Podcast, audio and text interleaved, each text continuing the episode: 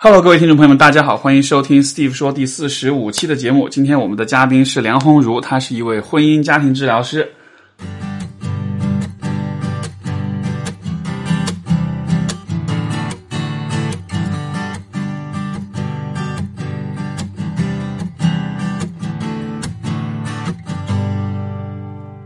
Hello，大家好。呃，我第一个问题是，婚姻家庭治疗师，因为大家说到心理咨询师的话，就已经是一个很神秘的话题，一个很神秘的职业了。然后，婚姻家庭治疗师会一般来说，你跟别人讲你的这个你的这个头衔的时候，大家是什么反应？介绍对吧？就对，就就大家会有什么反应呢？先说他们的反应吧。啊然后第一，就我听过反应，第一是不是跟居委那些人做的是一样 居委会 那个呃婚姻关系啊、家庭关系啊，就这种调和，在印象当中的好像跟居委啊，或者是一个妇联那边的人做的嘛，对吧？呃，那他们可能会问啊、那你是不是就处理这些婚姻的冲突矛盾啊、家庭的关系的一些矛盾？对，这是其中是我工作的一部分。呃，但是可能更多的，它可能会是一种看待那个人的行为的一种视角哈。就如果大家对心理咨询有一定的了解的话，呃，我我可以这么讲，就是我老师也经常打这个比喻，我觉得挺好的，就是心理咨询就是解决冲突的啊。那冲突我们把它分成两种，一种呢就是个人内在的冲突啊，另外一种呢就是那个人和人之间的冲突。那个体的心理咨询，它会更多的是那个啊、关注的是个人内在的冲突，它的动力啊，你的不同的人格的组成部分，你的经验，过去的经验和现在经验之间有没有矛盾的一些地方啊？那那个呃人际方向取向的话，就像那个婚姻家庭治疗师，就更多会看待的是一个人他所处的环境啊，对他会产生个什么影响，以及这个人对这个跟这个环境是怎么去互动的。啊，其实就好像是一个硬币的两面，你内在的一些冲突，它经常会反映在外面的一些情况里面去出现。啊，我可以举个例子哈，举个例子，我我等一下，我想先问你，好啊。当你介绍到这里的时候，是不是问你的那个人已经失去了？他已经失去了了兴趣了，嗯，他已经失去兴趣，这是一个什么？呃，去筛选他的有没有兴趣的一个很好的方法。是啊是是是如果我我我试过哈，我很努力的把它讲的很简单啊，他们就会不断地问问问问很多问很多的一些很具体问题，我又没有办法解释。那当我这么解释的话呢，就给大家留个印象，哦，好专业啊。因为因为因为就是如果你是用比较简单的这种方式去介绍自己的话，我的经验是他就会开始提，就开始会问他自己的一些问题。嗯 啊，我跟我男朋友吵架怎么办？但是实际上你并并不真的想太太太多的去回答呃这种我我不太建议是以这种那么呃 casual 的方式去谈论这些问题啊。如果你当我朋友，那咱们出来喝酒喝茶的时候就就吐槽一下，我觉得可以。嗯，但是呢，就你也是咨询师对吧？有很多时候大家对我们的身份是有一定的期待的，就他以为我们是随时可以开始工作的 啊，他以为我们是一天二十四小时都在工作状态，就不是我们也有私人生活，对不对？所以就是说，OK，我们出来是朋友的身份的时候。那我们就像朋友这样聊天。有我我听过一个说法，就是说，因为咨询师是呃是要通是要收费来做咨询的，所以如果你想免费跟咨询师聊天的话，你相当于是找他们要钱。我觉得是的，也可以这么讲。所以这里就涉及到我们说的一个是边界。嗯，那到底啊、我希望我的生活跟工作有个什么样的区分？那我希望我跟你是怎样的关系？我们是通过某些具体的约定哈，来维持这个边界的。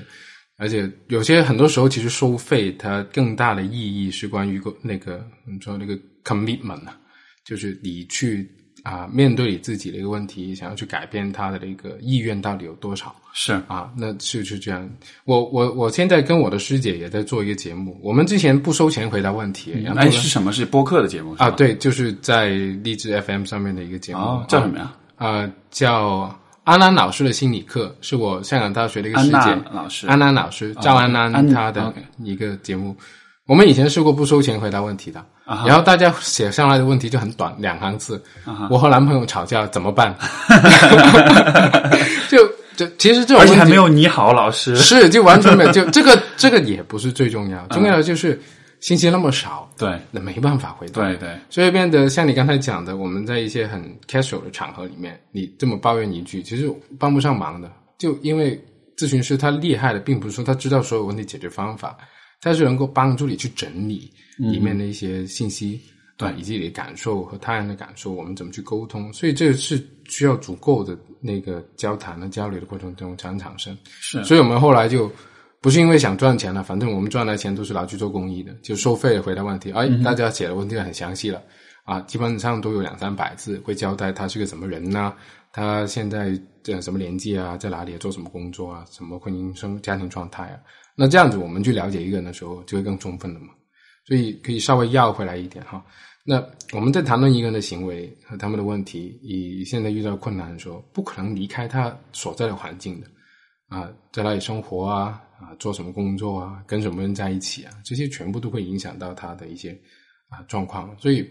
光是一个问题，我跟我男朋友吵架，其实他更多的后面的一些东西是更重要。其实太多了，这后面太多太多东西，他就对。而且，而且，我觉得就是说，从提问的角度来说，我会注意到，其实有有有一些呃类型的，或者有一有一类人，他们的方式就是说。啊，他只给你抛出一个很简单的问题，然后就说我该怎么办？你说我自卑，我该做些什么？能不能给个方向？能不能给些方法？然后当你要去问他更多细节的时候，他会不断的想要把这个问题再回到说我到底应该怎么办上面来。嗯，你懂我意思吗？就是好像他自己不愿意去去去去思考、去整理，他只是说你告诉我我应该怎么办，就会有这样这种很依赖的这种情况。呃，就你说的一种依赖是其中一种可能性，那也有另外一种可能性，就是说他可能要面对的一个问题。他觉得太可怕了，他不一定要可能去想那个细节的部分，不敢去面对，对，不敢去想。就那个有些时候，甚至在我们的语言体系里面都没有去描述那个状况的一个东西啊。例如我们说性侵犯这个东西，对吧？那个我相信在二十年前在中国是没有这个概念的。那当一个人他遭受到性侵犯之后，他只能跟你说：“哇，我好不开心啊！”老师，我可以怎么办？所以他他要去描述他的状况的时候，他需要有。足够的语言，甚至有足够的这个时间去面对他的状况，他才能说得出来。所以有些时候，为什么我们要坐下来约好时间在这边聊，就这个原因嘛。啊，变得你就随便在那边聊几句，你也没准备好，然后呢，周围也很多干扰的东西，其实想帮也帮不了。是的，如果是一个很随意的场合，可能这样的话，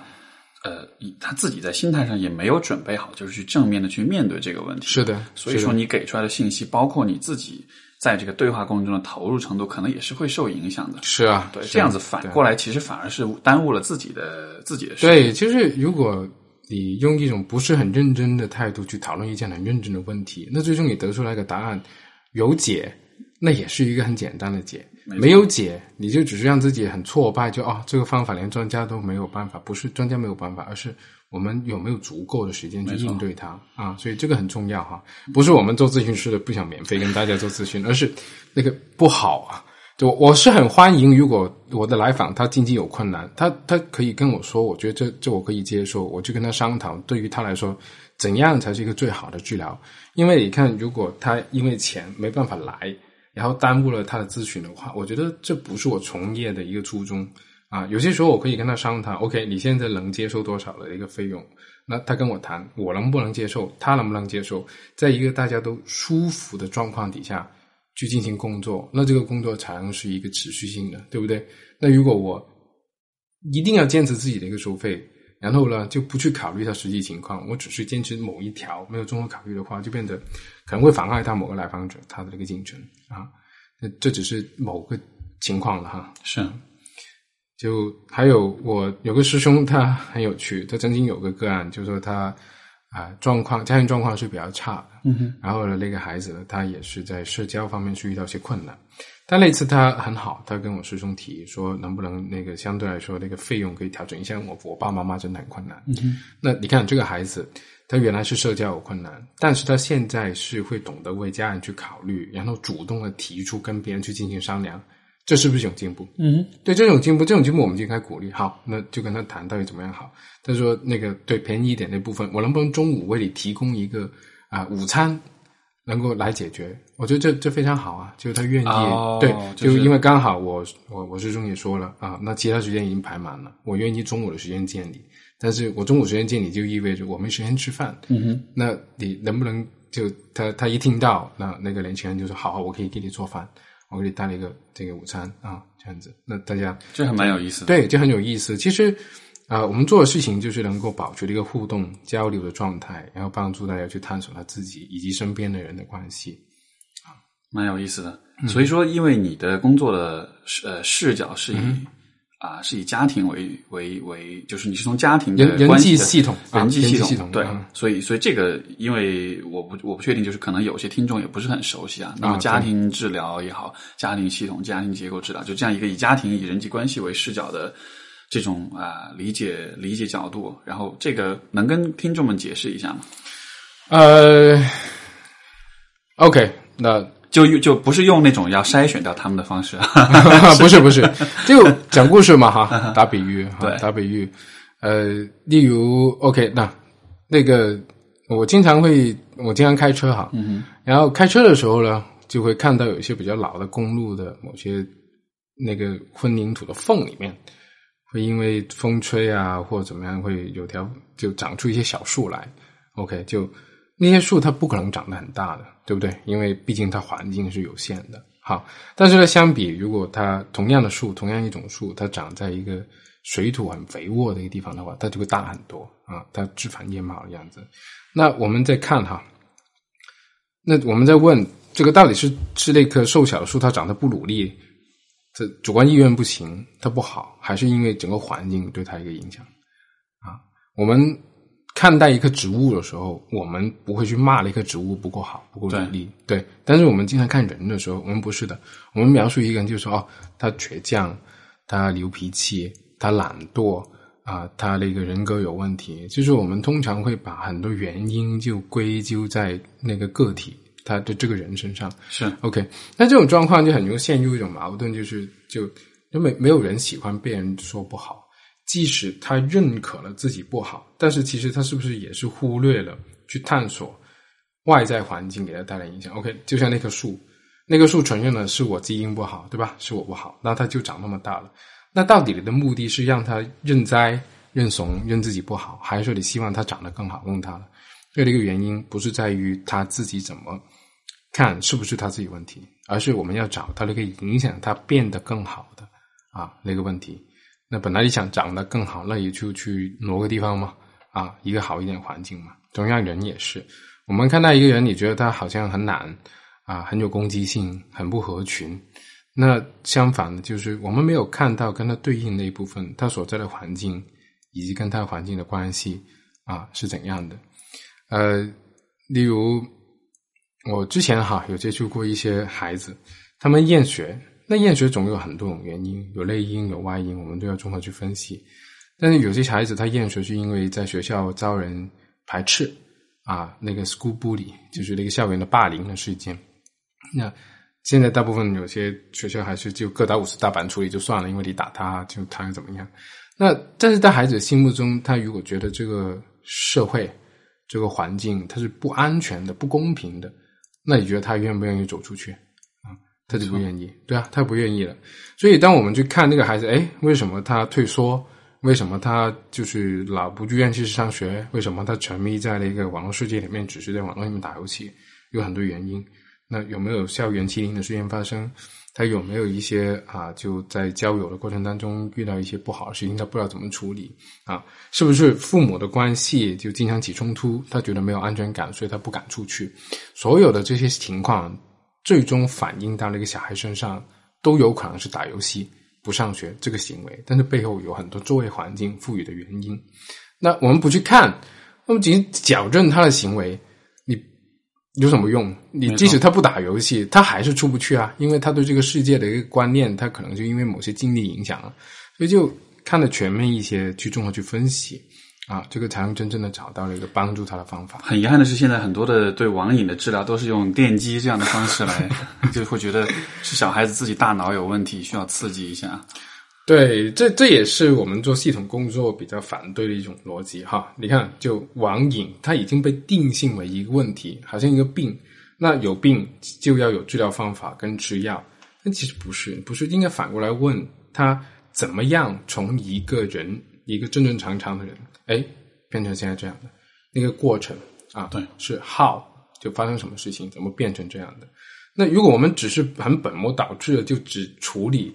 最终的结果，哦，行，你成功的让他没有了那个行为，但是不等于他是开心的、健康的、幸福的。就例如，就我们原来处置那个精神病患者的方法，就把他放到精神病院就关起来对，对就关起来。OK，那是啊，他就不影响别人了。但是问题就是，你找了一群人在看着他，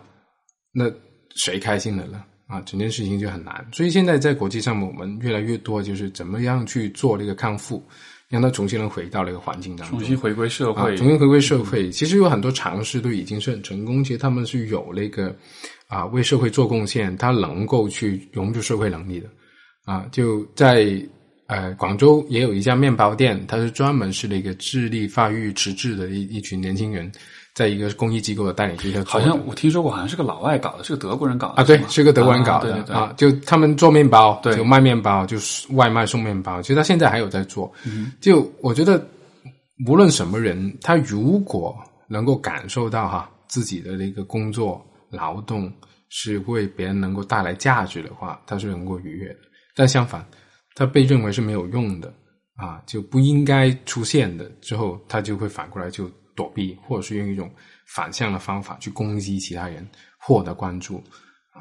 好像是一旦在我们这样一个大环境，就是一旦你被贴上一个标签，你是一个异类，你是一个精神或者心智不正常的人的时候，好像这个标签一贴上之后，感觉周围的人或者整个社会对你的那种关怀就一下子就切断掉，就或者说一下就被收回了，然后好像你就呃，因为我感觉我们面对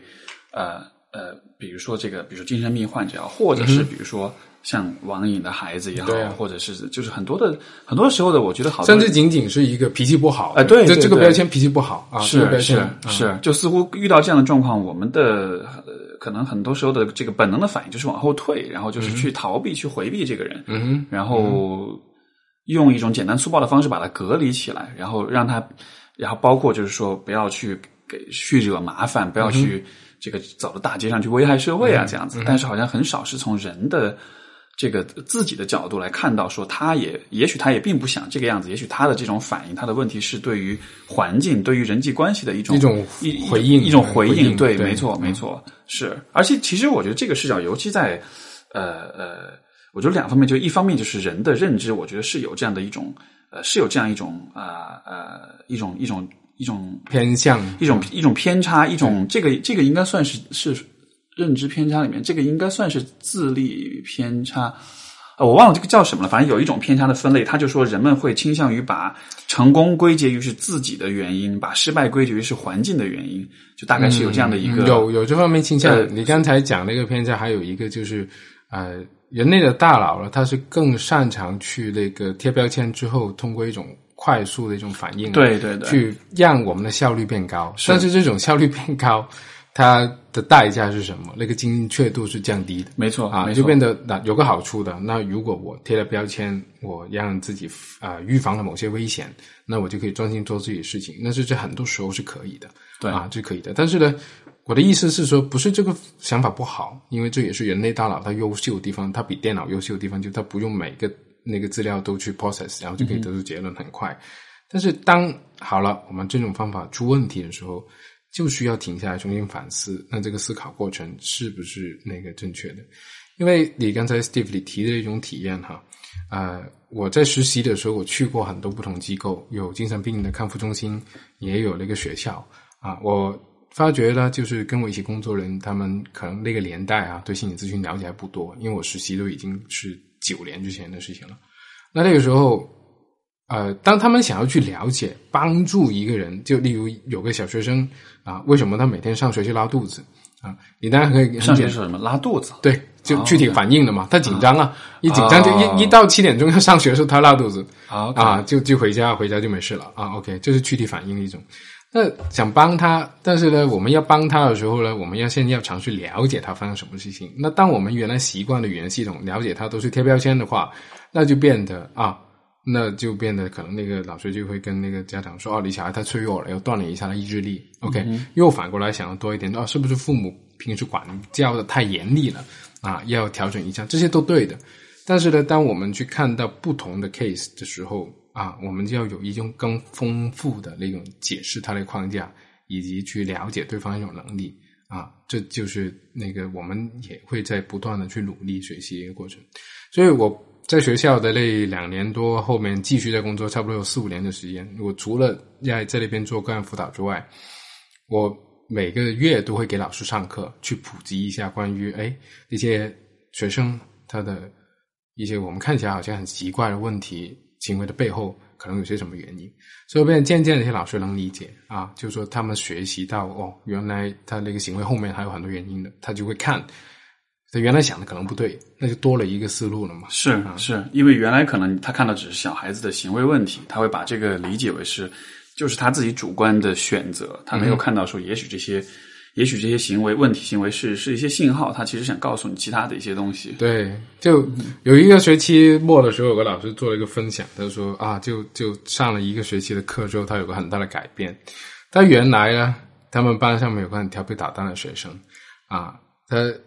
一回到办公室，就跟同事吐槽说：“哎呀，这个孩子今天又怎么样怎么样？”好，那些老师的注意力，那些科任老师注意力都全部集中到他今天又出了什么问题上面。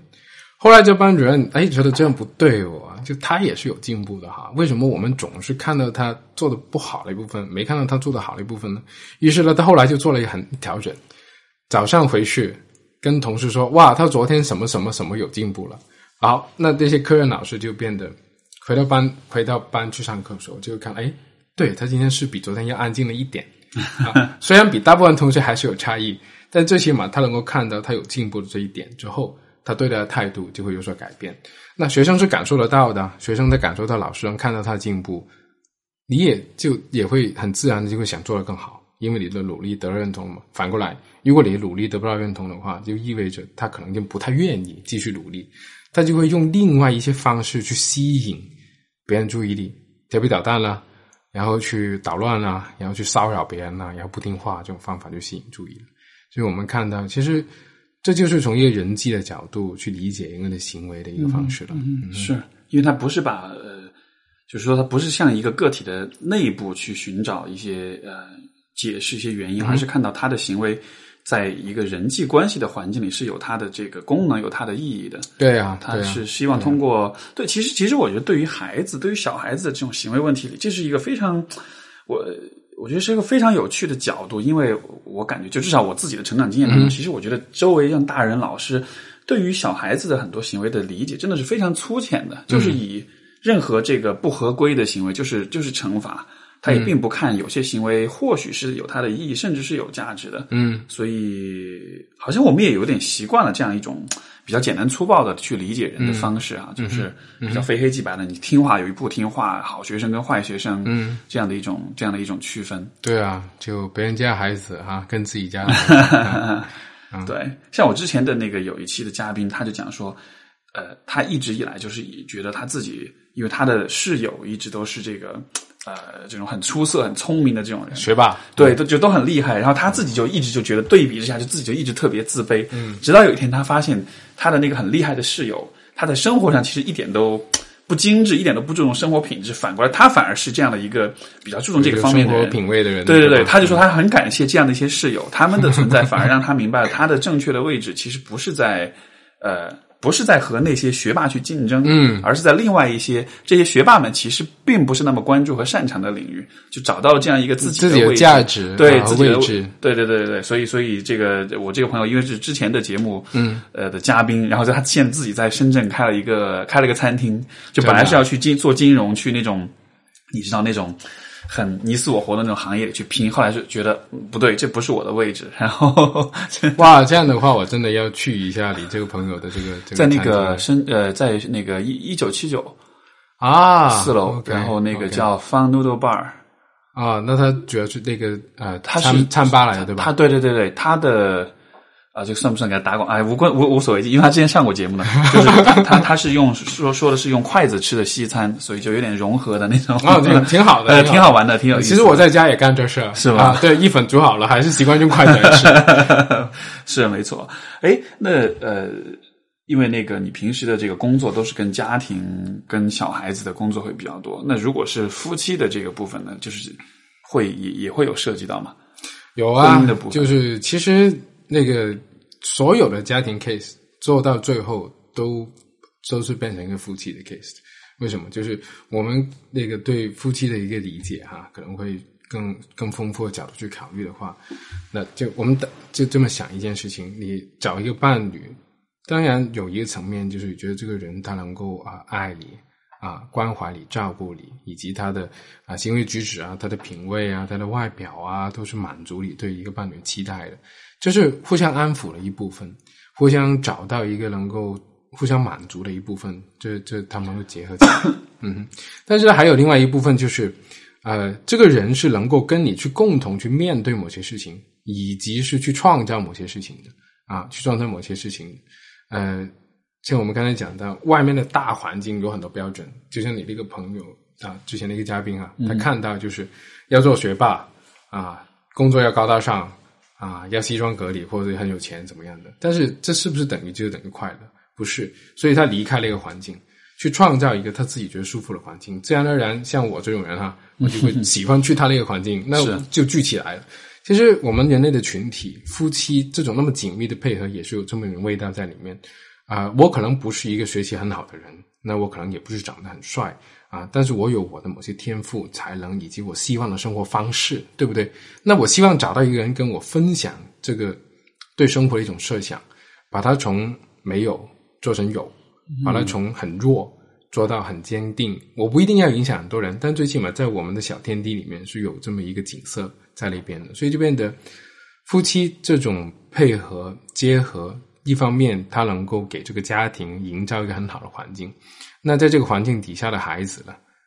他很少出问题的，嗯顶多就是一些小挫折。是，但是如果我们反过来。两对一对夫妇，他们互相否定、敌视、疏离、贴标签、排斥啊，甚至是惩罚对方的话，那孩子在这个家庭里面学到什么？是，哎，其实刚才你讲这点，我觉得非常棒啊，就是这个观点，就是说，其实两个人的这种亲密关系的结合，相当于是，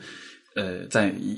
在某种程度上，其实是一种，呃，我们去去支持、去帮助对方去找到他的。在这个世界里的位置，或者去实现他的一种他认为他喜欢的生活方式。尤其是我觉得，如果两个人的这个大的方向会比较一致，我们都想要同样的一个方式。对，那这样子结合起来，其实这样的关系就是可以一个就可以是一个不断生长、一个不断向前的关系了。对，它是不断生长，所以就变得它不仅仅是满足你的需要，对吧？因为这好像有很多人他在找对象的时候都定了很多硬性标准。对，但往往他真的让他动心那个都。没错，就大家的看待关关系是比较静态的，说是是的，一些一些静态的现有的属性是否匹配，但是实际上未来的这个移动的方向可能会会不一样。就你应该允许生活比你想象中更精彩的，没错啊，没错。而且这个精彩你是可以有可以跟另外一个人去把它变成越来越具体的一种状况。所以，所以我想在比如说在在择偶的时候，可能与其去问他的这个。有多少有多少车啊房啊，不如去问他理想的生活是什么样子。是啊，那个画面跟你的理想生活是否一致？对啊，对啊，对啊。那个你的现在的这个经济条件，那现在的所有你能看得到的条件，它都是它只是一个起点。没错，终归你把这些元素拼凑成一个怎样的一个图画，是你们将来可以努力的一个东西。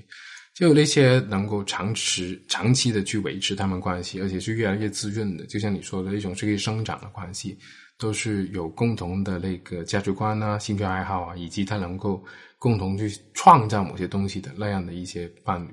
所以，如果当一对夫妻是困在一个，就是。困在一个糟糕的关系里，这个关系同时也阻止了他们去得到自己想要那种理想的生活。对，那这样子的话，可想而知，小孩子看到的话会是什么样的反应？那小孩子会很矛盾。第一就是说，OK，就我又要去建跟别人建立关系，对不对？但是我看到了建立起来的关系又那么差，嗯，那么糟糕，所以在很多时候就就是很多年轻人他就所谓的恐婚，就是他看到这种画面啊，你又告诉我一定要结婚。但结了婚就是这个样子，是那我结来干嘛？是啊，就以前没得选嘛，现在有的选的时候，他就会很犹豫，因为一个人不会因为一件事他应该去做，就会心甘情愿去做。对，如果他是喜欢看到他好的地方，他自然而然就会去做。也许也会去做，但是可能就不会那么的用心，那么投入。是啊，是啊，就所以就那段关系又是变得，即使有了，还是那个不咸不淡的。是没错，孩子在这种感受到了，就是。我们回到刚才说这个，不贴标签，而是看到了一个人。那如果我们连身边最近的那个人，我们都没有能力去看见的话，那我们怎么教我们的小孩子去尊重、爱啊，去了了解别人。所以我们说的是氛围、环境，以及在这些家庭的互动里面，它是相互影响着的。那反过来，孩子也会对父母带来影响，因为有很多呃成年人他在做了父母之后哈，他会在教育孩子的过程当中，他好像重新经历了自己一遍成长。有一些是觉得自己的所教受的教育里面很好，他要把这个东西复制到小孩身上，但小孩不一定愿意啊。有一些觉得自己过往的一些成长体验很糟糕，他就极力的避免在他孩子身上发生这些事情。是，但是往往有些时候你就阴差阳错了，又回到了一些一些议题上面，所以就就变得那些家长他就会重新思考，这到底是好和不好中间有没有那么明显的界限，以及对我的好，对我的不好，我们那个年代的好，我们那个年代的不好，对于现在的孩子来说，那是不是同样的可以去复制和被控制的？你实际上就是用你自己的局限性，同样在局限你的小孩儿。对，如果你没有看到一些东西的话，那么你也同样在不允许你的小孩去看到那些东西。是，就我们今天老提一个词，就是生长和发展嘛。嗯啊，就发展的视角、生长的视角，让那个孩子找到他自己呃能够去更好的生长的位置和方向，那是一个家庭能给他最好的东西。其实，在同样的过程当中，父母也在反思。自己对人的看法，对自己的看法，以及对伴侣的看法，啊，所以家庭，他，我们我在做家庭教育的时候，啊，虽然他们一开始都会有说是某一个人的问题而来，但是终归每个人都能够在这个辅导和咨询里面获得就啊获得成长和收获的。哎，我很好奇你怎么看待这样一个说法？因为现在有很多的年轻人谈到自己的父母，都会觉得他们年纪大了，嗯，然后这个。也就只能这样了。就说在假设，因为年纪大，所以说他不会有改变，改变不或者很难会改变，都是老顽固这样的。这你怎么看待这样的一个一个一个提法？我不知道，就是这个可能要具体分析。但是呢，从我的经验里面看哈，就当父母或者是老人家他看到他自己最在意的东西哦，原来我也没有做好去保护他的时候，他们还是愿意去改变的。例如，我们看到有些啊婆婆啊跟媳妇关系不好，嗯哼，啊，他以为他在保护他儿子，是，但其实呢，他搞到自己儿子跟他老婆的关系不好之后呢，对孙子也不好，对，那从整个家庭的角度来考虑的话，那是不好的，只是他看不见，所以我觉得我们的目标并不是说凭谁的主观意愿去改变谁啊，而是我们一起来坐下来谈，喂，这样对你好不好？对我好不好？对大家好不好？那才是可以谈论的一个一个方向。那就像我们刚才讲的，如果一个人他意识得到这件事情做了有什么好的地方，他就很愿意去做。嗯哼。如果你只是告诉他你这样不行，你这样不对，你这样是错的，那他即使做了，他也不是心甘情愿的。所以就变得，你刚才讲那个例子，很有可能就是啊，沟沟通的还不够咯。是，就是说没有找到的大家共同目标了，只是某个人的目标强加在别人的目标身上了。反过来，通常这个时候父母也觉得自己孩子不听话的。嗯，所以，哎，对对对，我觉得真的是这样的。所以就是说，当如果我们看到一个人很顽固的时候，或许并不是因为这个人真的不愿意改变，而是说你当你在希望他改变的时候，呃，你的那种出发点、你的立场是一种有点惩罚性质的，就是如果你不改变，就会怎么样怎么样。但是可能没有。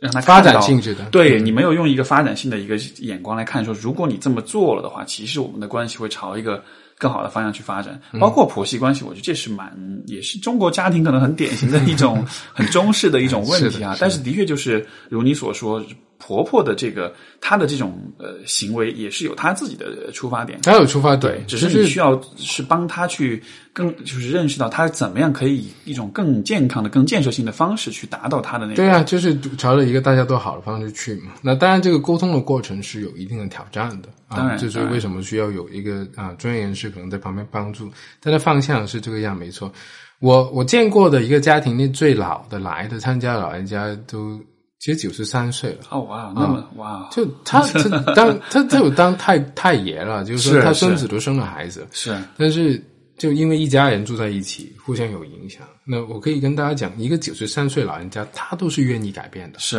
啊，所以这跟年龄也许对，就跟着 就没有关系，没有关系。啊，就改不改变，有很多时候是用我们谈好了没有，怎么变，你怎么动，我怎么动，对谁好，怎么好，那这些都要说的啊，在一个呃。你认为，在一个这种比较理想的一个家庭环境里面，就是就是应该怎么说呢？一个理想的家庭，那个那个画面应该是什么样子呢？从你的角度来看，嗯，分开两个方向去看吧。就我自己啊，纯粹我自己个人经验或者是我的体会。第一个就是说啊，还是用那个词是有发展、有生长的啊。就这意味着呢，就我们能够动用这个家庭里面所有成员的智慧，因为其实外在环面啊环境的变化，有些时候你是始料不及的。是你看我们那些政策，一会又可以买房，一会又不可以买房，那房贷又什么样算？然后一会这又上学，那又上学啊，股市好和不好，你有些时候你根本上没办法确认外面的变化怎么样。但是家庭的内部的小环境啊，是如果它能够共融啊协调的话，它就能够有一定程度去对抗外在的这些变化。相互之间会有支持，对，相互之间有支持，相互之间支持对待外面变化，所以就是这种啊呃有整体感的，大家是愿意去沟通的、理解的，而不是按照角色去分工的刻板的一种啊相处啊，这是我觉得一个比较理想家庭的其中一个方面。另外一个方面呢，相反又要尊重个人的空间和发展，就是那个啊，有个很简单的事情，就是呃，我们我经常会问那些年轻人，哎，你有没有自己独立的空间的？啊，有没有自己的小秘密的？对啊，你有没有权利去选择自己的朋友的？啊，那最终这些就是因为每个人他的成长，他有自己的特色，他不能一样的时候，那如果没有个人的话，就不存在共共融，是啊全部人一样，就意味着有某个问题就会让你这个家庭很致命了啊，解决不过去了。所以当个体有个体的一种成长，他有特色，他有多姿多彩的生活的时候，他能够带回这个家庭的一是个资源也就更多了。所以，如果每一个人都是一样的话，那其实你们的局限也就是一样的，你们能够扮演的角色，你们能提供的资源也都是一样的。更多的时候，就是一个角色分配的方式以及一个互动的方式是是是是是不变的，大家都是复制的话，是那就就很容易出问题了。对中国的家庭还是比较追求那种，就是怎么说呢，比较比较一致的，就比较服从，就好像有这样的一种假设在里面。嗯，希望所有人都是按照同一套方行为处事的方式去，呃，这样子的，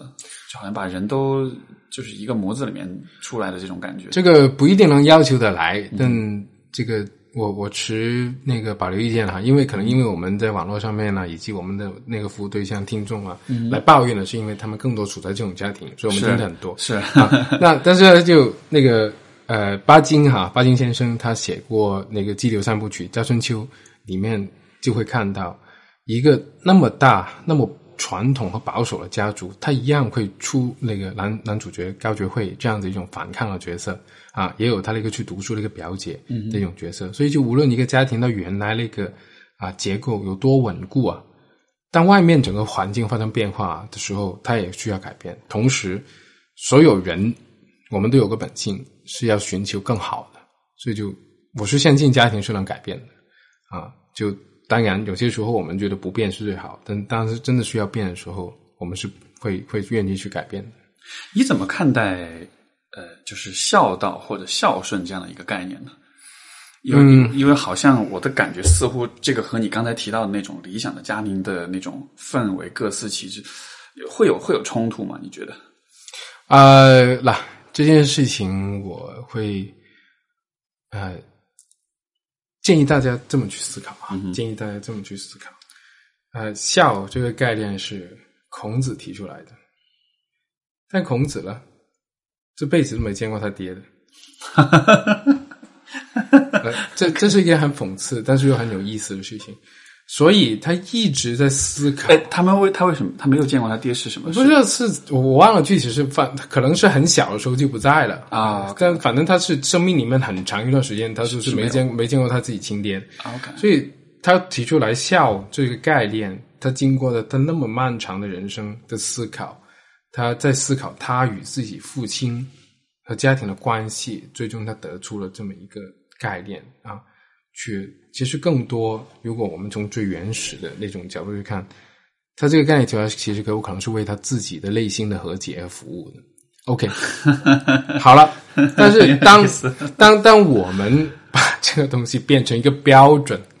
去拿到另外一些人头上的时候，我们首先要去思考的话，到底是这个孝对于你来说意味着什么？对于孔子来说，他没见过他爸嗯哼，他要去思考他跟他爸什么关系。所以，所以他有可能是一种他自己的幻想，他把它给描述出来。呃，我我不偏向于用一种 负面的方式去解释，那你就想一个人他没有爸爸，就在一个你看中国一种那么讲家族传统的地方，他没有见过他自己爸爸，是是他怎么去理解？在那个年代，应该是一个特别怎么说呢？就应该是特一个一个非常非常特别的一个一个一个状况吧。，对，所以极少数的异类的那种感觉。也，也不一定，可能有些打仗那时候春秋战国嘛，呃对对可能就很多人去世或者什么是，但是就他终归他要去思考，是而我是哪里来的嘛？对就我跟我爸爸，我家庭的关系怎么样啊？就是说他在思考这些问题，他最终得出了这么一种让自己和解的方式，就好像释迦牟尼他自己想佛啊、禅这种东西对他自己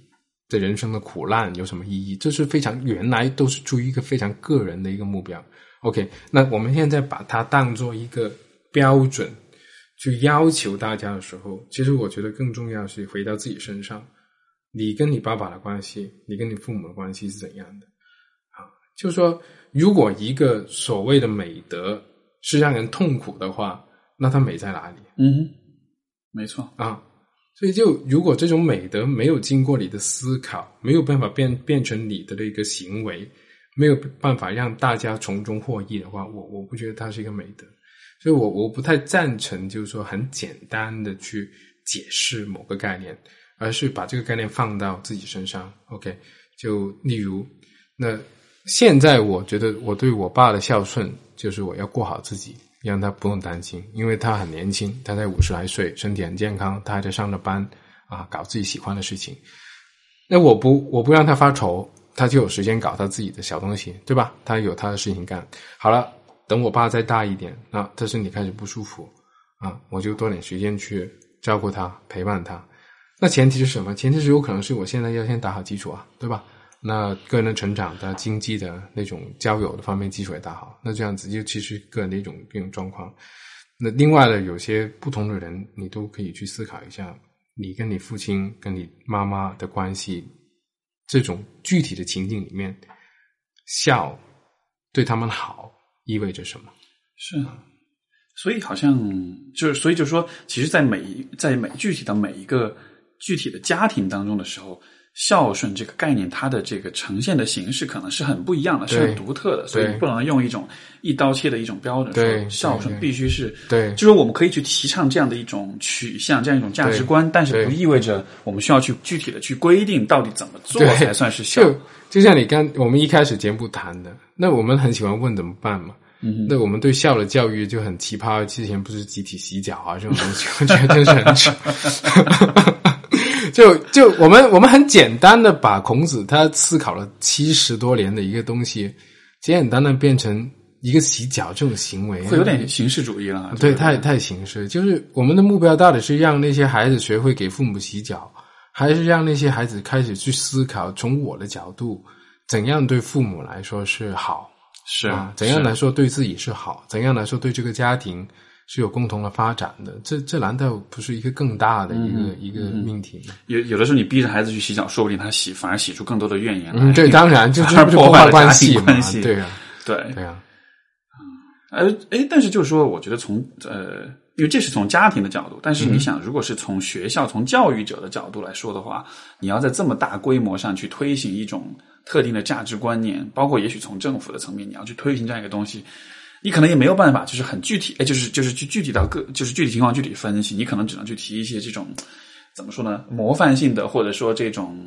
呃比较普适性的一些一些行为啊，一些一些举动啊什么的，比如说这个常回家看看啊，帮爸妈洗洗碗啊什么的。嗯但是但是好像就是好像从这样一个层面来说，这种呃具体的行为的这种界定，好像又是有点感觉是有点有点难以避免的。中央没有要求大家洗脚吗，对吧？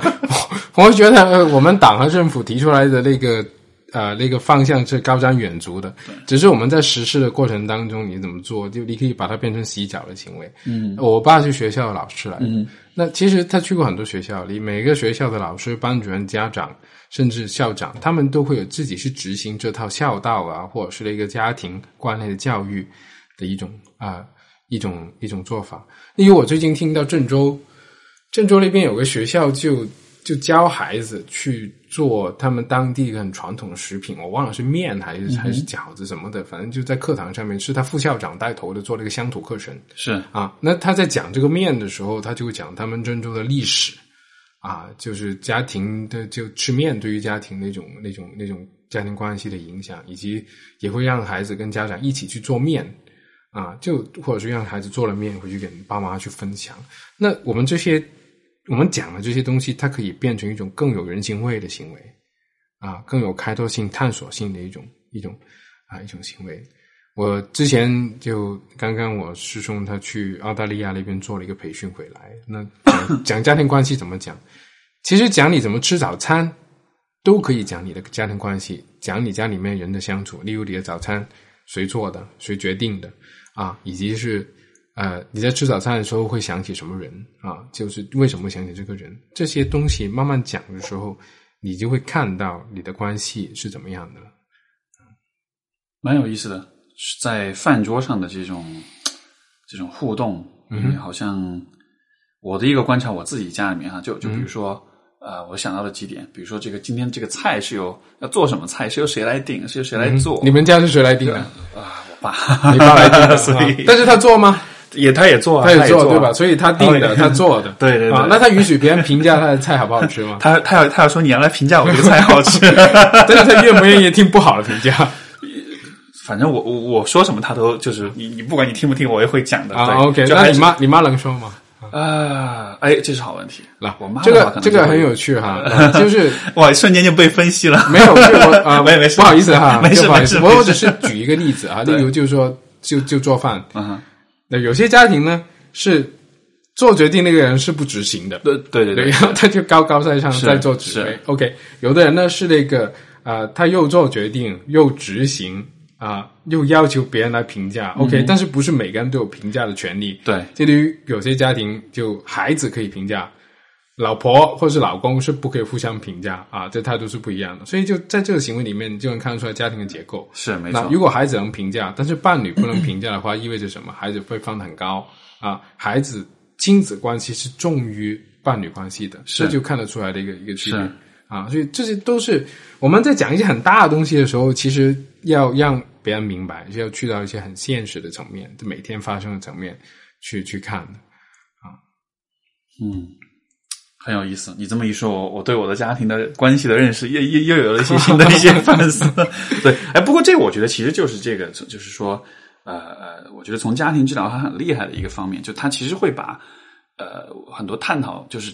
直接去观察、去去分析很多具体的生活的场景，这些场景可能是你每天都很习以为常的一些一些事情，对。但是你其实能够从当中找到一些新的一些意义，我觉得这个是一个，因为因为因为就说可能心理学现在在中国还是相对它的那个神秘的面纱还没有完全的褪去啊。一说到心理学，还是在讲催眠啦，讲到梦啦，讲到潜意识啦。但实际上，你看，至少从从从，我觉得从家庭治疗的角度来说，是有这样一个。其实是非常呃，也不说接地气啊，就是其实是一个非常实际的一个非常基于现实生活的这样一种分析的视角，它得出来的结论也是能够你立刻能够懂的，并不是那种特别玄乎的东西。其实有些时候甚至没有结论的，就我们例如像我刚才问完你，对，谁可以评价？你会有思考的。对对对，没错。我我不需要，我不是专家，对，就我是家庭治疗的专家，但是你是你家庭的专家，你知道比我多，我不需要给你一个结论。就一个家庭，他共同看到了这个现象之后。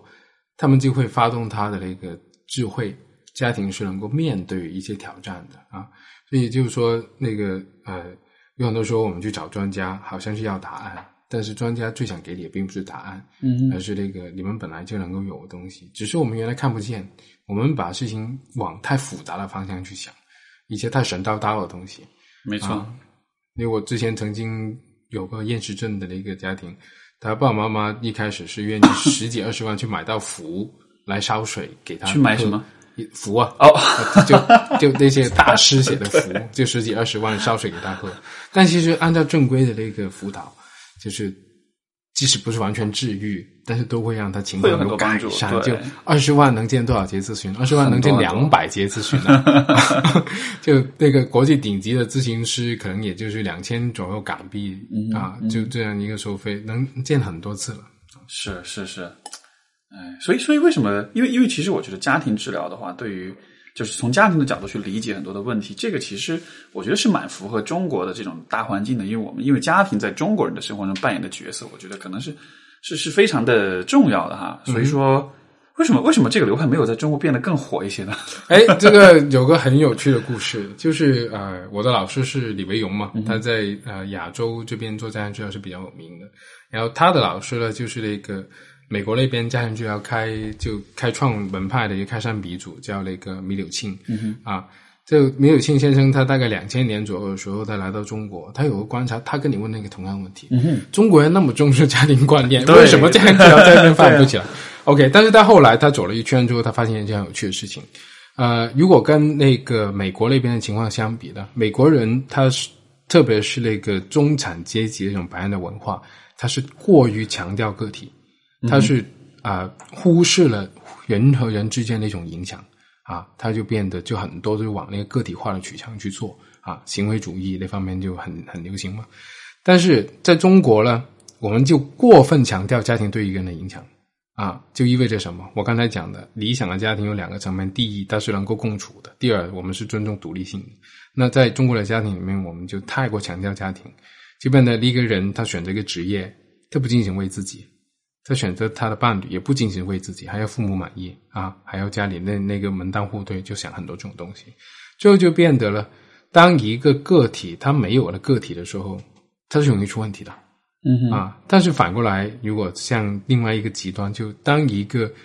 人他看不见其他人，只看见他自己的时候，也是容易出问题的。是，所以呢，很有很好玩，就是在中国啊，米柳庆先生跟那个李维勇老师他做个案的时候，第一步，你让那些家长意识得到，哦，现在孩子的行为可能跟你们是有关的对，啊，他们很快就承认，而且把所有错都都都都都都揽在自己身上。是啊，我我原来教育他不好，但是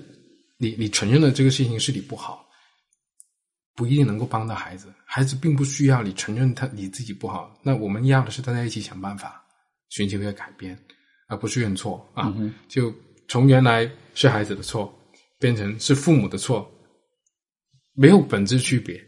啊。所以最近我们网上很流行一些言论哈，就从我们怪小孩到现在小孩集体在怪父母，没有变过，是，只是把只是在归罪而已。对，只是把那个背黑锅换了一个人而已。对，OK，我们再大一点，把这个锅扔到我们的什么教育体系，扔到我们的那个文化，扔到孝道这个上面，我们只是换了一个东西去背黑锅而已，然后就没有思考我们是怎么在我们在做什么事情，嗯具体的过程发生了什么啊？这反正反而是我们更需要思考一件事情。嗯嗯所以说，不同的流派其实只好像只是在帮人去换着方法去背这个呃，这个不一定，不一定。其实我今天早上跟我办公室的同事在一边讨论的时候啊，他是做个体的。他说，即使你做个体，我限定了我的工作范围是一个人，但是不意味着我看不见后面那片森林，是不是？我看得见它影响，但是我的工作的内容就是我帮助这个人也能够看得见这个影响。OK，那做家庭或者是做那个啊、团体的人，我们就看到一起看到这个群体里面互相的影响啊，就其实那个本质是没有很大的一个区别。我相信那种言论只是我们在对治疗啊，就大部分人现在还只是刚刚接触嘛，中国整个文化里面，呃，了解的不够全面所得出来一个。因为我在德国还有在美国的一些朋友，他们即使在做个体咨询，他们也要受那个系统观念的训练的啊。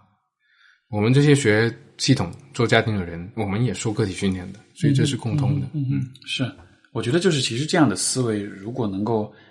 在这个非专业的人士当中也能去做这种普及哈，就是做这种让大家也明白，就是说我们看一个人，我觉得总体呃我们还是更多的是从个体的喜欢从个体的角度去分析，但是实际上把人放在一个呃人际关系的网络里面，其实我印象最深刻的就是呃就是说。因为之前有有有来广州去上过那个、呃张梅尔张梅尔的课，对对对，他当时讲了一个解析，就是说，呃，包括后来这个呃，我有在在上海有那个家庭治疗的那个大会我去参加，也我我觉得最精彩的就是那种，呃在一个家庭当中，一个小孩子出现这个抑郁症或者是其他的精神类的问题的时候，当这小孩子生病的时候，其实我们本能的反应都是去治这个小孩子的病，但是却没有看到这个病，也许是比如说他在他在缓解父母的冲突，或者是他在这个稳稳定家庭的关系当中是起了非常重要的作用，甚至说就正是因为起了这样的作用，所以这个病才不管怎么样治才治不好。治不好，因为你好了之后，这个问题就就有另外一个更大的问题了，就是有个很典型的，就是呃，有些 case 啊，就例如就曾经之前李文勇老师讲过的一些 case 啊，一个厌食症的孩子，为什么他厌食症治不好？因为一旦他厌食症好了之后，他父母就没有共同语言了。没错，对，没错，他们作为夫妻已经完蛋了。那没有孩子希望看到这个家庭是分裂的啊，所以就当只有当这个孩子有病的时候，他们父母才有了共同语言，就围绕着这个孩子去进行交流和那个谈论。这个是一个我觉得特别颠覆的一种视角，就是说在就在这个之前哈，我就会觉得哇，我从来没有从这样的一个角度去考虑过一个一个病或者说是一个一个疾病或者是一个问题行为，它其实是有它的。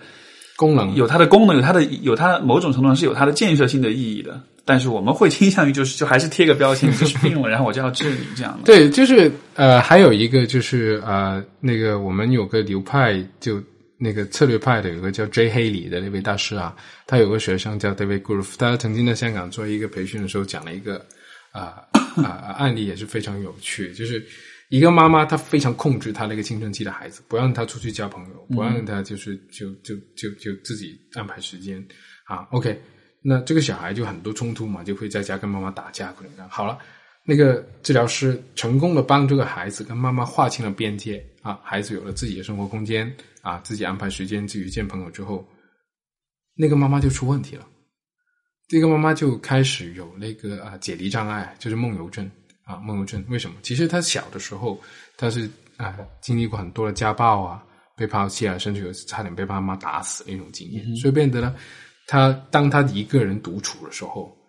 他是很焦虑的，所以就变得他需要有个小孩是在他身边陪伴着。OK，但是这个小孩他如果一直陪着妈妈，他没有自己朋友，他又不能长大，是是。所以我们在解决了一个问题的同时，意味着。有另外一个问题，有另外一种状况可能会浮现，所以这就是我们说的一个动态平衡，是啊，动态平衡。一个问题的存在，可能是为了避免另一个更也许更糟糕或者更难以处理的问题出现出来。是啊，是啊，所以就变得，就当我们以为自己很厉害，解决了一个问题之后，这不是完结啊！我我就一直提醒自己，就是说，OK，呃，一个孩子他帮他解决问题之后。下一步就要转向去看，这对于一个家庭有什么影响？OK，啊，又或者是一开始就要看到这个孩子的行为是不是因为这个家庭其他原因导致的啊？所以就我们要一起看这个家庭的状况，而不仅仅看那个孩子问题的行为。你觉得在呃不同的这个，比如说八零后、九零后，包括零零后，在这不同的一代一代人当中，他们在呃亲密关系或者在家庭当中的相处，会有这种？我们说时代的这种特点，或者是每一每一个 generation 会有它的一些一些一些，就是会有这样的变化吗？就是你觉得？嗯，就我我我在谈论这件事情，有时候我相对我会比较小心一点。嗯，就是为什么？就呃，到底我们是用什么方法去观察？是，例如呃，即使现在大家觉得微信和网络是理所当然的一种交流方式，但其实微信注册用户也就差不多五个亿吧。嗯哼。也就意味着中国还有十个亿左右的人没有用这玩意，嗯，所以意味着他们的声音、他们的生存状况，那能不能代表九零后、八零后呢？他们也有可能是对对，没错。所以当我们在谈论这个、这个、这个模式的时候，呃，我我不太知道怎么去得出这个结论，但是我相信，呃，有些大的潮流最终会影响到个人，个人也还是会从他的家庭里面。学习的一些方法，这两个东西会碰撞，最后得出一个状况来的。就就像无论八零后、九零后、零零后，当他们进入亲密关系的时候，他们面对同样都是几个挑战：第一，怎么去了解自己，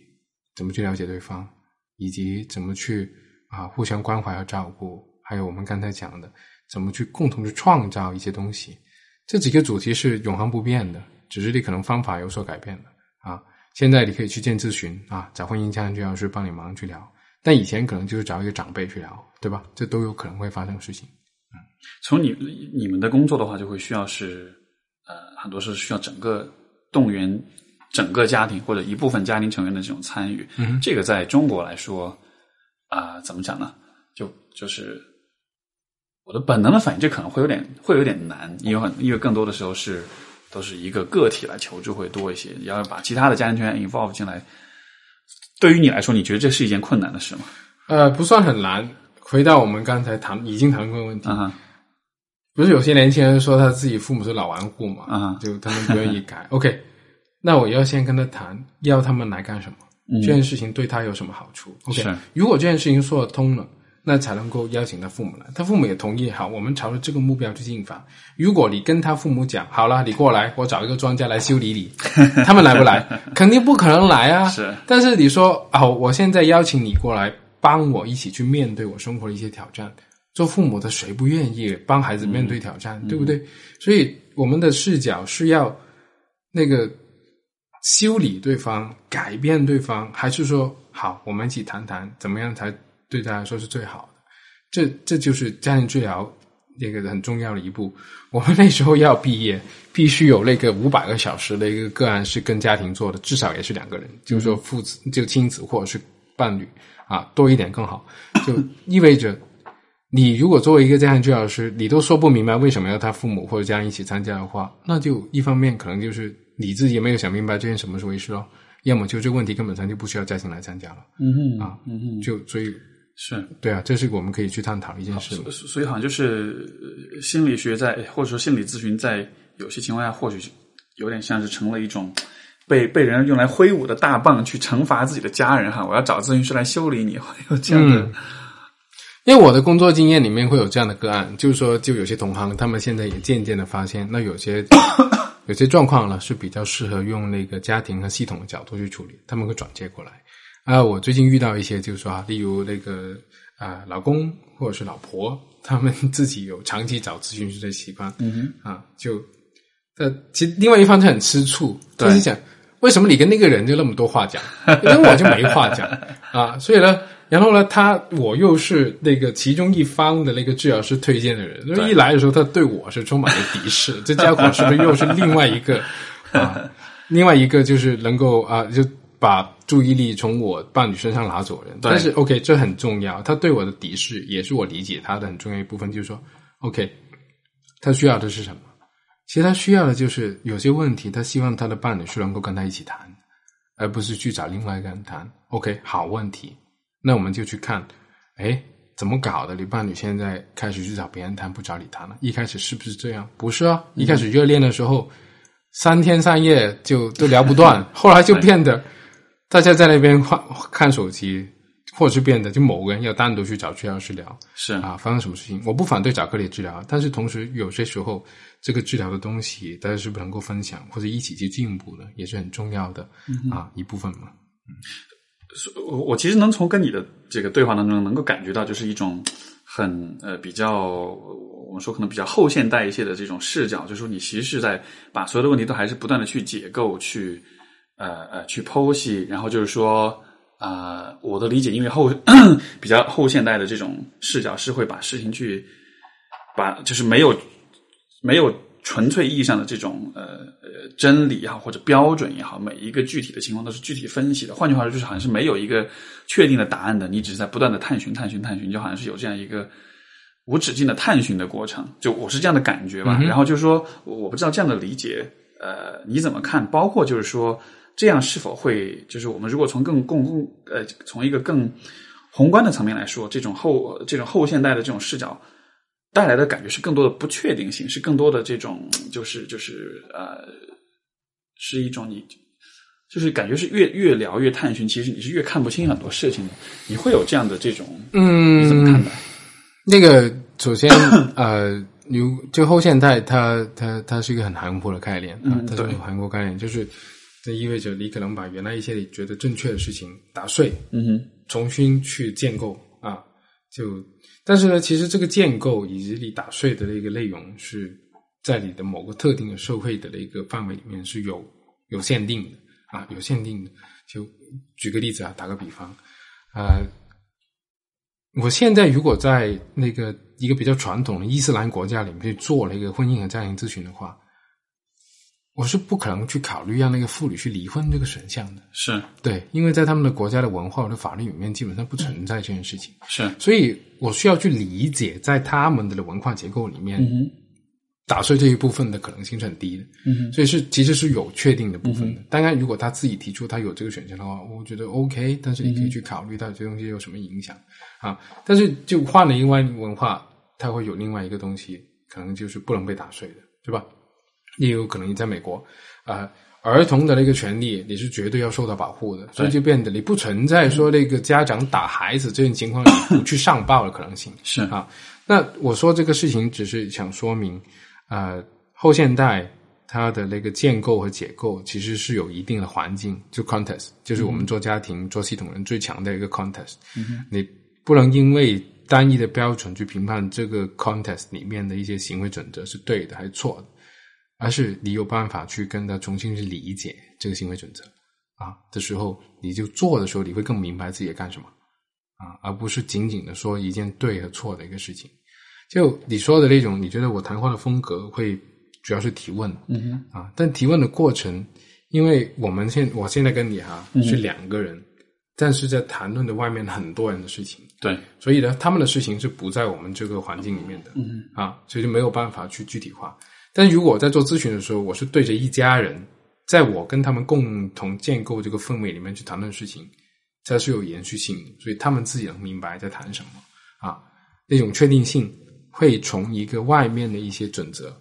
最后会变成他们自己一些更直接的感受啊，去做去发生啊，嗯。所以最终是，我觉得你说的这个延续性，这个这个就是这个这个视角很好。就最终其实你所扮演的角色，并不是一个呃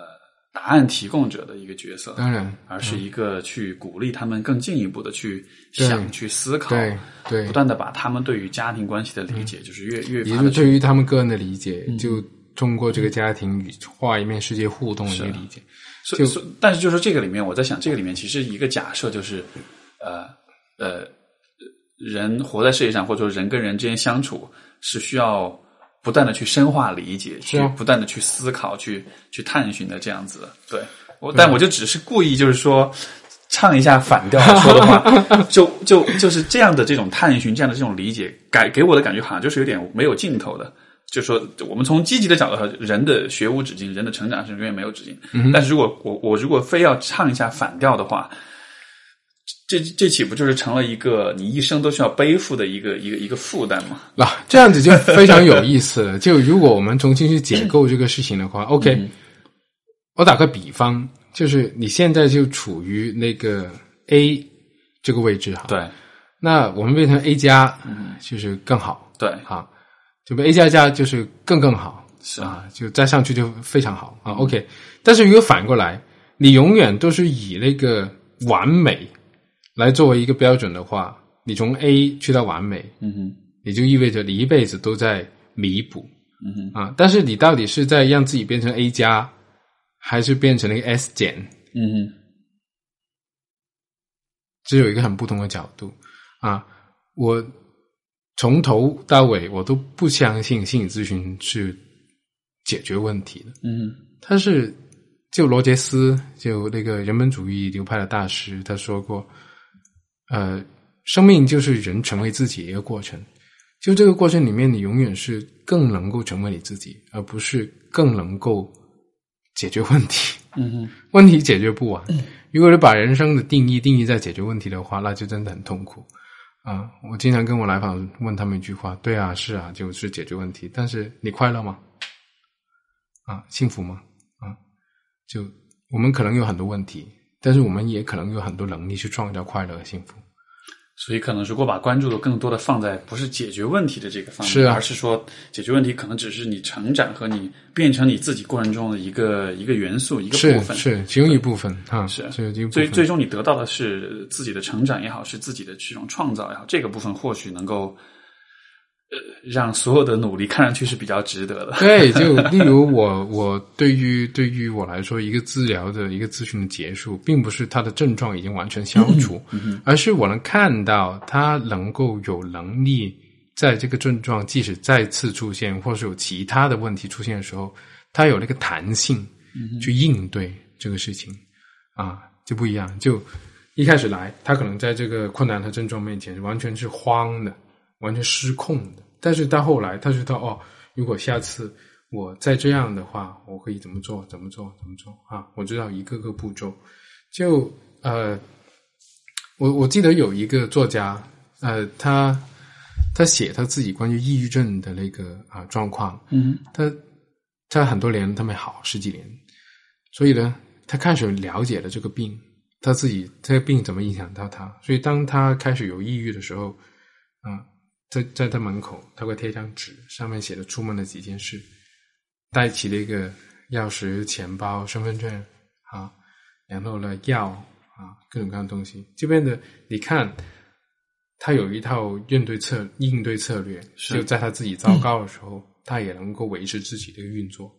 啊。但是呢，如果刚开始不好的时候，他是完全失了神，什么都不能做的。所以我们变得更厉害，并不是因为意味着我们变成那个超人，嗯哼，什么东西都能够应对 啊，什么东西都都不会影响你，而是在这个影响底下，我们也有办法去维持啊，maintain 啊，就不是完美的解决。嗯，所以所以呃，我的理解是，如果从一个更呃，就是更宏观或者更嗯更意义的层面来来探讨的话，是似乎人的呃所存在的意义，就是在于你所现有的这种问题，你需要去呃呃去去改善、去解决，而与此同时，你也需要不断为自己创造一种向上的一种更好的发展的这样一种空间。当然，当然，当然，就现当下的感觉，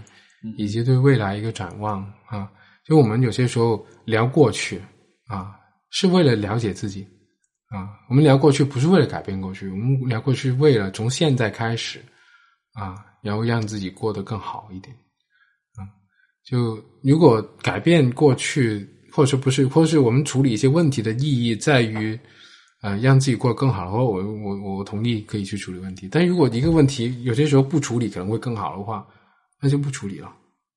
嗯，这让我想到那个呃，就是弗洛姆他，嗯 抱歉，弗洛姆他写那个呃，就是逃离自由嘛，嗯，他就在讲，就是说这个自由是分成，他把自由分为这种消极的和积极的自由。嗯消极的自由是指免于痛苦和呃这种外界的限制，是社会传统的这种限制。你不受这些东西的限制的时候，呃，你你你你能够减，就是你能够免除于这种限制所带来的痛苦。但他说，这样的这种痛苦，实际上它本身有可能是成为一种毁灭性的力量的，因为实际上当你没有了这种，比如说，因为他当时写，他当时是讲这个，就是欧洲的这个宗教改革，然后宗教在人们生活中的呃意义。以前中世纪的时候，宗教是统治。呃，或者是是渗透人生活的每一个角落的，在那样的一个环境之下，你会因为宗教的限制，就就宗教会对你的人生的发展会带来很多的限制。但是你单纯只是把这个限制给去除掉了之后，呃，人们其实反而会害怕那种那种状态下那种自由，因为那种自由是一种让人感到非常恐惧不安的，因为你不知道你要。你要做什么？就曾经大家习惯了说，你告诉我做什么，然后那我就去做就好了。我做完之后，我就能得到相应的一个回应也好，一个结果也好，然后就会世界看上去就是非常有序的。嗯，如果你把这一层秩序给去掉了的话，虽然少了一些呃局限，少了一些这种压迫，但与此同时，这是一种难以承受的一种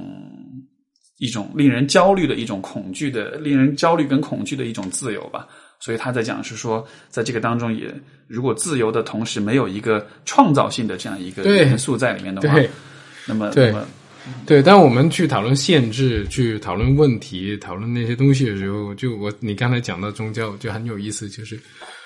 呃，其实有很多很打脸的那些科学发现是在宗教的支持底下进行的。嗯、你看那个呃，从伽利略开始研究那个望远镜，开始观测天文，后来。才会有哥白尼，他提出了一个地球不是宇宙联合系中心，就是 OK。但是伽利略他是一个宗教人士来的，对他所有的研究经费都来自于教会的。好，最终他因为的那个啊、呃、提出了这个结论，然后被罚了，要砍掉一只手指。嗯、所以就你看，他是宗教人士，他从小受那个那个教会的教育啊，他但是他从事科学研究，他推翻教育、教会的一些信条的时候。OK，这这个过程他不是为了推翻教会做的，他只是在做一件他自己觉得有趣、有意思、值得去做的事情。啊，所以就变成这些过程，我们回到我们人的成长也是啊，你爸爸妈妈可能不一定说想要把你培养成一个就怎么样的人，但是问题是有些事情也不是他控制的啊，他给钱你去上学校，给钱你去啊去参加各种各样的活动，他希望通过活动让你知道。啊，洗脚才是孝顺，但是你可能就学到了 哦，不是，原来孔子的孔子没有教过他老爸，然后你想了很多东西，你后来觉得哦，洗孝顺不一定是等于洗脚，就这种成长，它必定是用某种形式去获得，是，但是最终获得什么内容，我们很难去控制，是啊。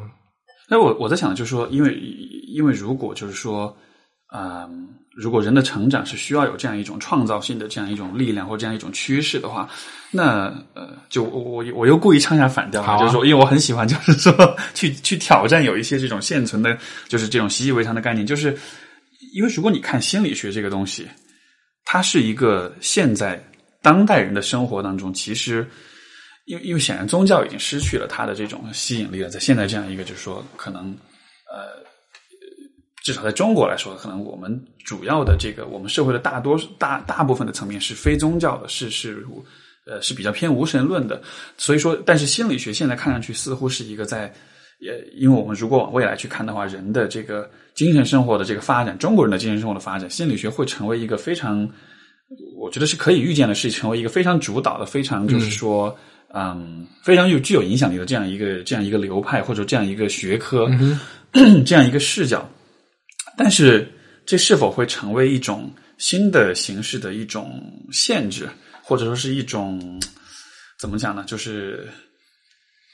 人的创造性会不会有可能又？虽然心理学，比如说像你像你所做的工作，你其实也是在鼓励家庭、鼓励个体去找到他们的位置啊。但是这个学科作为一个整体，它其实也是对人有一些。特定的一些假设、一些视角这样子的，所以说好像人们对于自己的探索，好像就被限制在了心理学的范畴之内。嗯，就说你你懂我意思吗？就好像明白。所以所以会不会又有这样的一种一种副作用？啊，首先就这个 是个非常好的问题啊，就是说，当某个学说、某个观点啊、某些思想它成为一个主流，然后呢，就让人的那个思想受到限制的时候，那他原来鼓吹这种自由还是不是自由？我第一个想到两三件事情。第一件事情，我在知乎上面看到一个神吐槽是怎么样？就有人问人为什么要独立思考？下面有个人回复说：“因为大家都说要独立思考。”啊 啊啊！OK OK，那就很很好玩。就是说，OK，首先就是说，这是这个这是个非常讽刺的事情。就是说，OK，如果我们做一件事情只是因为大家都说他应该去做，我们就去做的话，这不叫自由。啊，如果你你你对自由的看法仅仅是因为大家都说要自由，你就要自由的话，你其实很不自由啊。那个我们在上学的时候要讨论过这个问题。好了，美国他一直通过各种各样的美美式英雄片推崇那种个人英雄主义啊。OK，那中国我们在推崇一种集体主义这种啊想法的话，那是不是你自己能不能跳出这个大的主流去看这个主流底下也有一些很多非主流的东西，只是他们没有通过一个渠道让你知道而已。所以，永远它不是绝对一个声音。OK，这是第一个哈。就你，你，你得有能力去看到不同的声音之外的另外一个声音。嗯，其实我有个朋友，他是读人类学的，他说，其实，在人类历史上面，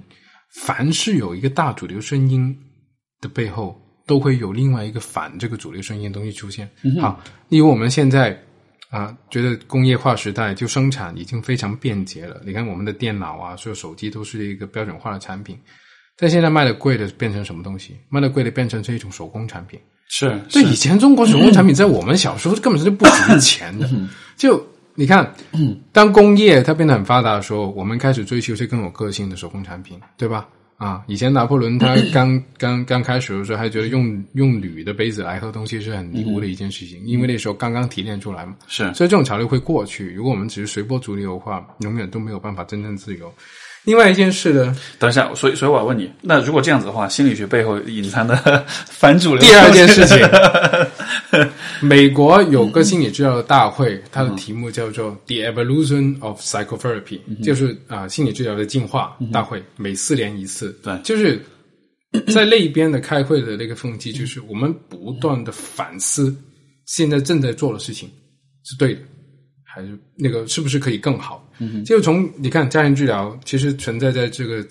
地球上面只有五十多年的历史，它是一九五几年，对六十六十多年还没到七十年，在一九五几年才从美国那边发展起来，就意味着他们那时候也有一批心理学家，但虽然是受那个传统的培训的，但是他开始思考这种传统的方法是不是可行，嗯啊，他们也在这个局限当中去寻求的一种突破，所以我觉得这无论是作为专业人士也好，还是作为就是外面去观察这个行业的人也好，就这种反思，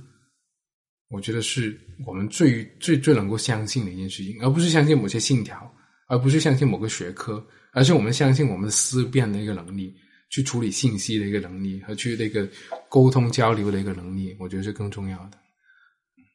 你看，有些人拜神就只知道，哎呀，你保佑我发财，保佑我不要就要身体健康。但是有些人拜神，他是能够将那个宗教里面一些为善的，嗯啊，就乐观面对困难的方式变成自己生活态度，嗯那是不一样的。我们是模仿还是实行？我们去反思还是盲从？这其实我们都有权，我们都有决定的权利的。所以好像因为心理学当中在强调这样一种不断的反思的这个过程，嗯就我是否可以说，这似乎就更加巩固了他的这个位置？你看，我们我们关于我们自己自身的局限，我们都在反思了。所以意味着心理学这个概念，它是可以被无穷的放大，对对它可以被放大，就意味着它可以跟人文、社会科学是就是更多融合在一起。你看，在这个 中国，心理咨询师就是在心理学系里面培训的，是，但是我在香港大学是在社会科学院的对，没错，啊。我有些朋友他做心理咨询师之前他是学社工的啊，所以就是我们可能从不同的角度去看，但是再看同一件事情或会得出不同的结论。是没错。啊，我更相信大家的交流是可以得出更新的一些东西去理解啊。总之，这个这个，我觉得从专业专业人士角度说，我觉得在中国吧，这个行业还是任重而道远啊，还是有很多的。我觉得像我们这样的探讨，或许只是会很少数的人会有这样的思考，但是，呃，你不得不承认的是，心理学这个概念总体来说还是一个，因为它的定义很模糊，因为它的边界很模糊，所以很多的东西都会和心理学和心理咨询扯上关系，但是它到底有 有多少的这个科学的成分，有多少的这种实证研究的这种成分在里面，那就不一定了。像我们的那个呃，大家永远都在讨论的一些一些，像这个电击治疗网瘾啊 这样的这种这样的这样的这种现象，可能永远都是在存在的。包括许多的，我经常会听到很多朋友讲啊，我的那个。身边的朋友去去考了一个证，然后开始跟别人讲课，开始跟人说啊，这这真的可以这么做吗？呃，我觉得首先就 很好玩的一件事情，就其实所有东西都有它发展起来的一步。其实电致治疗它原来是一个很革命性的一个发展，但是我们去怎么去看它的疗效？对，